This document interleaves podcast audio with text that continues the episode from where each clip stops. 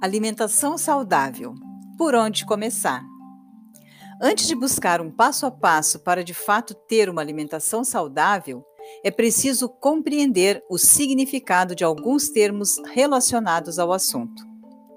Alimentação saudável pode ser definida como a ingestão de todos os grupos de alimentos insubstituíveis e indispensáveis para o bom funcionamento do organismo na dieta diária, ou seja, água, carboidratos, proteínas, lipídios, vitaminas, fibras e minerais. Aqueles que tentam implementar uma dieta equilibrada devem ter em mente que nenhum alimento é suficiente para fornecer todos os nutrientes necessários a uma boa alimentação. A única exceção é o leite materno, que propicia uma nutrição completa ao ser humano, mas somente nos primeiros meses de vida. Muito se fala em dieta, mas poucos entendem de fato esse termo. O conceito da palavra provém do grego dieta, que significa modo de vida.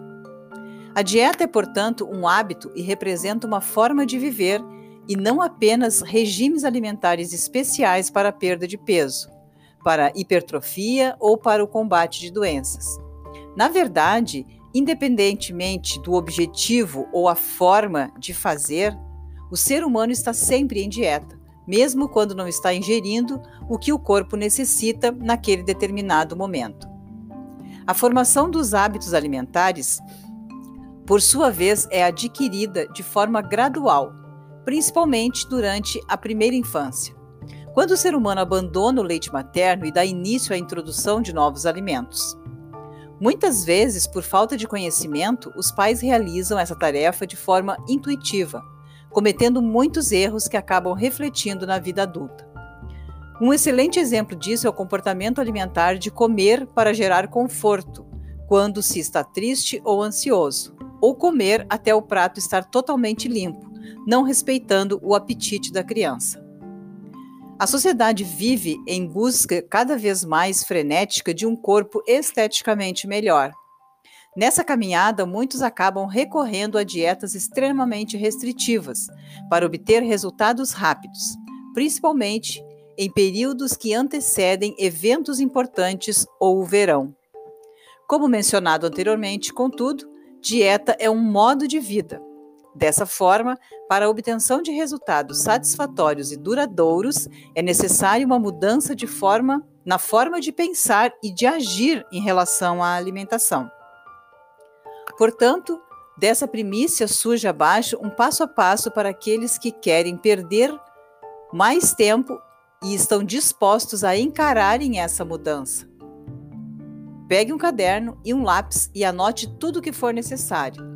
Não deixe de fazer esse exercício de escrita, pois um estudo publicado mostrou que o estímulo do cérebro é maior quando os teclados são deixados de lado.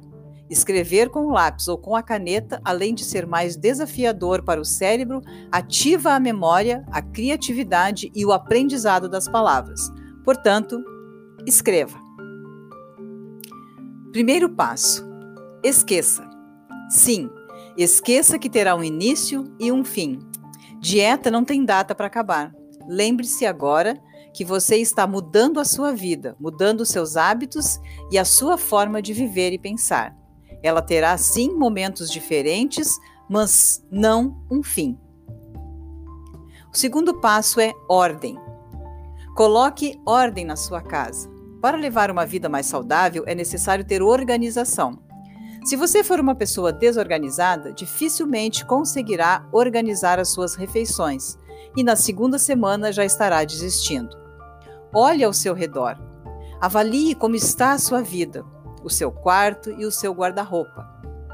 O seu corpo é apenas um reflexo da bagunça interna e externa, da insatisfação, entre outros. Faça perguntas a si mesmo como: por que eu estou assim? Aonde eu gostaria de estar?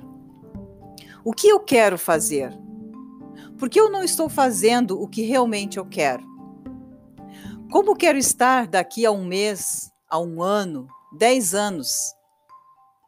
Procure estudar sobre organização e gestão de tempo e aplique todo o conhecimento adquirido.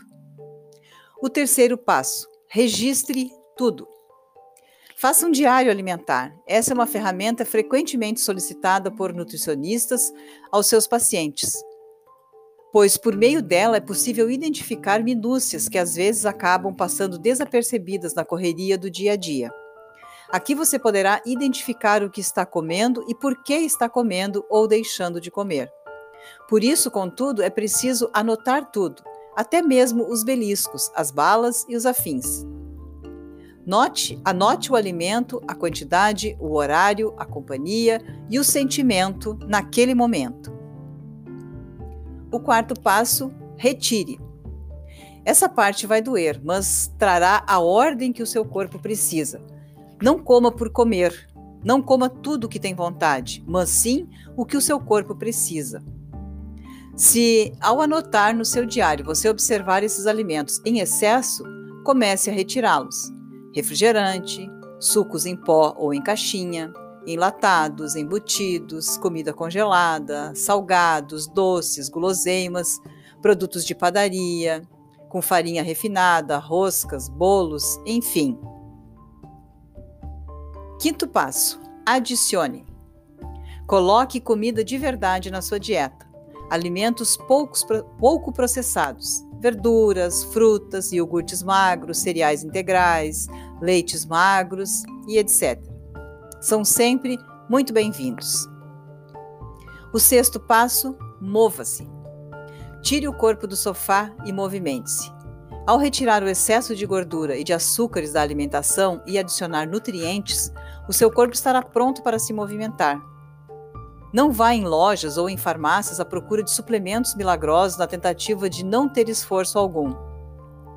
Pegue esse dinheiro e pague um personal trainer para te ensinar o que é treino de verdade. E esqueça telefone e conversinhas durante o exercício. Não existe resultado sem esforço. Sétimo passo: busque. Após todas essas mudanças que podem parecer fáceis, mas não são, é hora de buscar a ajuda de um profissional nutricionista para adequar a sua alimentação à sua rotina de trabalho e ao seu treino. Ele te ajudará a começar um processo de educação nutricional, mostrando o caminho mais adequado para a sua realidade e para a sua necessidade. Não tente passar por toda essa mudança sozinho ou com a dieta de um amigo que de repente não funcionará. Você apenas continuará dando voltas e distanciando-se cada vez mais da sua meta.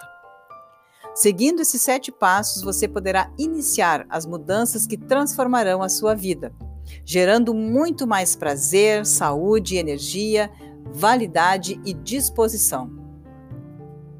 Em cada uma das fases é importante seguir sempre com consistência e com persistência. Se cair, levante-se e faça novamente, mas não desista jamais. Juntos somos mais fortes e juntos com Deus somos invencíveis.